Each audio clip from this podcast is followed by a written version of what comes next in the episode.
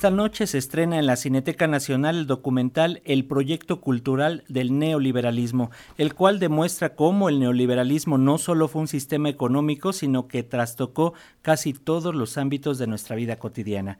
En tres capítulos de aproximadamente 30 minutos cada uno, titulados Hegemonía neoliberal, la historia del neoliberalismo en México y la gente en contra del neoliberalismo, el film desarrolla una profunda reflexión sobre la doctrina neoliberal de la mano de reconocidos expertos como Boaventura de Sousa Santos, Jaime Cárdenas, John Ackerman, Elvira Concheiro, Rina Rose, Mardonio Carballo, eh, Pedro Salmerón, Andrés Barreda, Ana Esther Ceseña, Alfonso Vázquez, entre otras personas más. Y bueno, para hablar de este documental hacemos contacto con Rafael del Villa Magallón, él es director de este eh, documental, el Proyecto Cultural del Neoliberalismo. Muchas gracias por acompañarnos, Rafael, ¿cómo estás? Muy buen día. Hola, muy bien, gracias, este, gracias por la invitación, estoy muy contento de estar aquí. Muchas gracias a ti por aceptar este, esta invitación y platicar eh, un poquito con las audiencias de Radio Educación de qué va el documental, Rafa, cómo surge esta idea de realizarlo. Bueno, la idea surge de un proyecto de investigación, es un proyecto de investigación académico del este, programa universitario de estudios sobre democracia, justicia y sociedad. Y ellos este, em, ingresan un proyecto al CONACYT dentro de los programas nacionales estratégicos que se llama Democracias, Culturas, Democracia, Culturas Políticas y redes sociodigitales en México en una era de transformación social. Y en este proyecto de investigación se contemplan ciertos productos que también son de divulgación, que también son para el público en general, no solo para los investigadores. Y bueno, este, eh, se podría decir que en, una visión de vanguardia que tuvieron, pues se dieron cuenta de que la manera más efectiva eh, que hay hoy en día para eh, divulgar este tipo de conocimiento, pues es el audiovisual, ¿no? Este, la gente que consume productos de divulgación, pues pues no tanto ya se pone a leer libros, sin embargo el audiovisual es algo que está en todas las casas todos los días presente, entonces eh, consideraron que era una manera muy eficaz eh, de, divulgar eh, los resultados de esta investigación, y dentro de los productos que se plantearon se planteó hacer una serie de documentales pequeños, que son los tres capítulos, ¿no? al final decidimos que esta serie girara en torno a este, a este, que es el centro de la investigación, el proyecto cultural del neoliberalismo, cómo se vendió culturalmente un proyecto eh, eh, hegemónico como es el neoliberalismo, y hicimos los tres capítulos eh, en torno a este tema. ¿no? Hay más temas que se tocan en la investigación, pero esta parte del audiovisual, por lo pronto, en esta primera etapa, se decidió hacerlo en torno al proyecto cultural del neoliberalismo. Rafa, ¿hasta dónde influye el neoliberalismo en la cultura de la sociedad mexicana? ¿Qué fue lo que encontraste a lo largo de toda esta investigación? Que bueno, se resume en hora y media, pero que supongo que es una cantidad impresionante de material, entrevistas, todo lo que recabaste. Pues yo creo que influye hasta los huesos, ¿no? Como dice el, propio documental, en, en, el, no les estoy adelantando nada porque esto está en el tráiler, el neoliberalismo se metió debajo de nuestra piel y trastocó todos los ámbitos de nuestra vida cotidiana. Y me parece que es cierto. Es decir, eh, eh, lo que sostiene el documental es que más allá del proyecto económico, el neoliberalismo es una doctrina. Es decir, lo que trataron de hacer o lo que hicieron, en muchos casos lo lograron, es adoctrinarnos. Antes que modificar el sistema económico, nos adoctrinaron o pretendieron adoctrinarnos para que nosotros aceptáramos ¿no? Este sistema que como dice, como, como aparece en, el documental eh, dicho por Boaventura de Sosa Santos, lo que eh, significa el neoliberalismo es la transferencia de recursos de los pobres hacia los ricos. Los pobres, o el pueblo en general, porque ah, en, este contexto nos consideran pobres a todos, ¿no? Este, de, clase media para abajo todos somos pobres, ¿no? Entonces de ninguna manera íbamos a aceptar eso. Entonces, ¿qué hacen? Pues a través de la cultura, a través de los medios, a través de un discurso hegemónico, a través de lo que Gramsci llama el sentido común, nos venden esta idea de que todo este proyecto, todo este consumismo es bueno, ¿no? Sobre todo el, consumismo es, una, es una, una, cuestión central, de que todo esto es bueno, de que todo esto mueve la economía, de que todo esto nos mantiene a flote. Y aceptamos todo este proyecto de saqueo, que eso es en el fondo lo que hay, ese es, ese es eh, lo que desea o la razón por la cual esta gente que controla el discurso hegemónico quiere introducir este sistema, quiere introducir esta doctrina, ¿no? Más allá del sistema económico nos estaban adoctrinando. Eso es, eh, digamos, el punto central del documental, ¿no? Y Rafael, sin duda, no sé, coincidirás que el, eh, una de las herramientas más eficaces fue justamente el papel de los medios de comunicación. ¿Cuál, eh, cuál fue y cómo, cómo sigue jugando?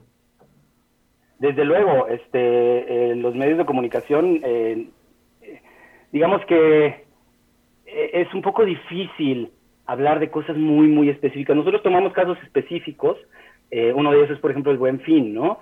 Que eh, me parece un ejemplo muy paradigmático porque toma una celebración, una celebración eh, que podríamos decir que es eh, con lo que es la celebración en torno a la cual se construyó el proyecto moderno de país, no el nacionalismo revolucionario, que está tan arraigado, que estaba tan arraigado en, en, la memoria colectiva de nuestros, de nuestros ciudadanos.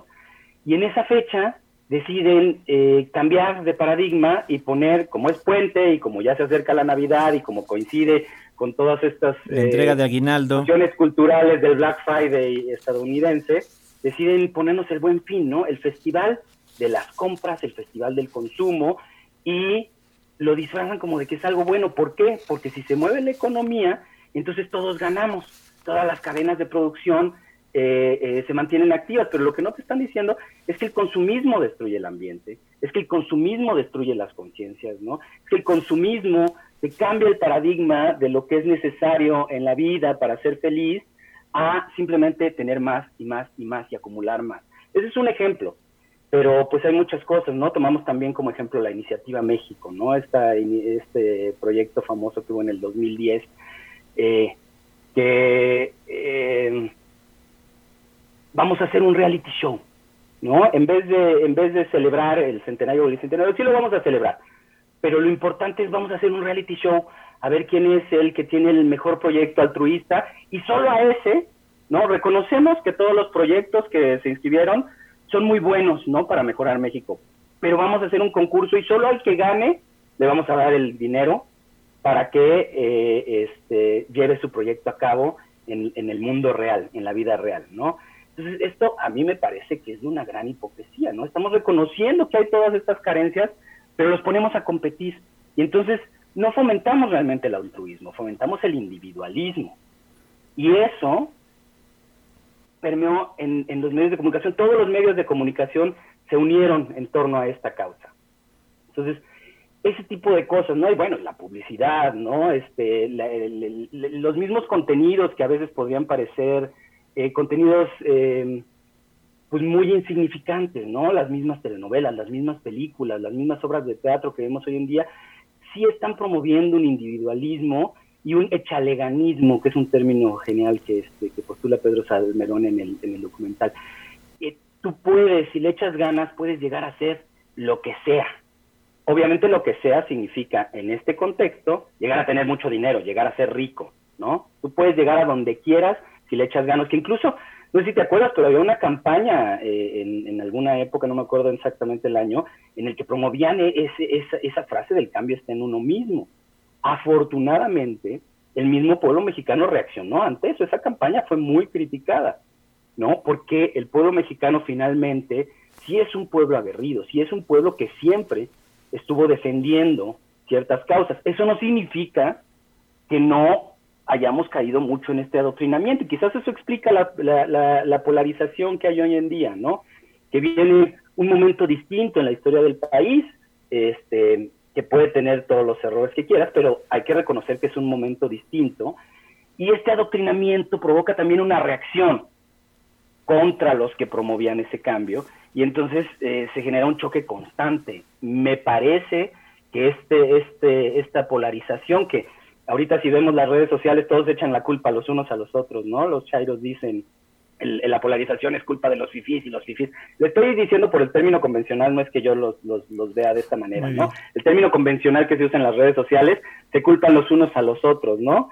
Cuando en realidad quizás eh, la responsabilidad de esta polarización es de este proyecto cultural o de este adoctrinamiento que nos estuvieron imponiendo por años, ¿no? Desde el, desde el 82, en el documental postulamos desde el 82, 88, nos empezaron a imponer eh, todas estas estos valores o estas eh, nociones como si fueran grandes valores, ¿no? De la privatización, de los mercados, de las inversiones, ¿no? Todo esto va a traer bienestar. Y nunca vimos el bienestar. Muy bien, pero sí hay que ir a ver el documental. ¿En dónde lo podemos eh, ir a consultar? ¿Dónde podemos ir? Sabemos que la Cineteca va a tener varias funciones al aire libre, lo cual es maravilloso porque no necesitas pagar un boleto, sino directamente te sientas en los jardines de la Cineteca y lo ves. Pero ¿dónde más, Rafael? Sí, lo importante de este documental también, hay que decirlo, es que, bueno, como fue hecho como un proyecto de investigación sin fines de lucro, pues la mayoría de las funciones, o si no es que todas, pues van a ser gratuitas, ¿no? No vamos a estar cobrando ni nadie pretende hacer negocio con este documental. Entendemos que muchos de los este, de las salidas que tiene el cine nacional pues son eh, de pronto pueden tener este costos de operación, entonces no sé si en algún momento hay algún una función que cobre una cuota de recuperación por el por el este, por el recinto pero nosotros como productores, nosotros como realizadores, eh, no podemos lucrar con el documental. Entonces, por lo pronto tenemos confirmadas funciones este fin de semana a partir de hoy, jueves, viernes, sábado, domingo, en el foro al aire libre de la Cineteca, que es gratuito, y la semana siguiente también viernes, sábado y domingo. Muy bien, pues ahí andaremos en la Cineteca. Sí, dinos.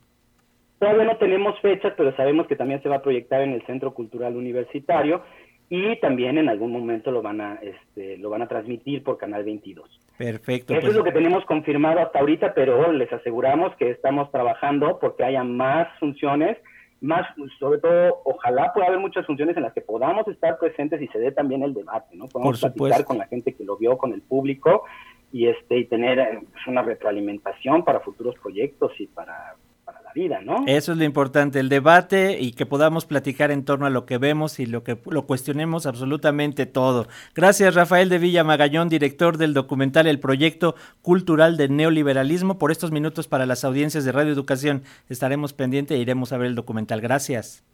Pues gracias a ti por invitarme y gracias a los que nos están escuchando por su atención. Gracias, un abrazo. Hasta pronto, Rafael. a ver el documental, desde luego, muchas gracias. Ahí estaremos. Gracias.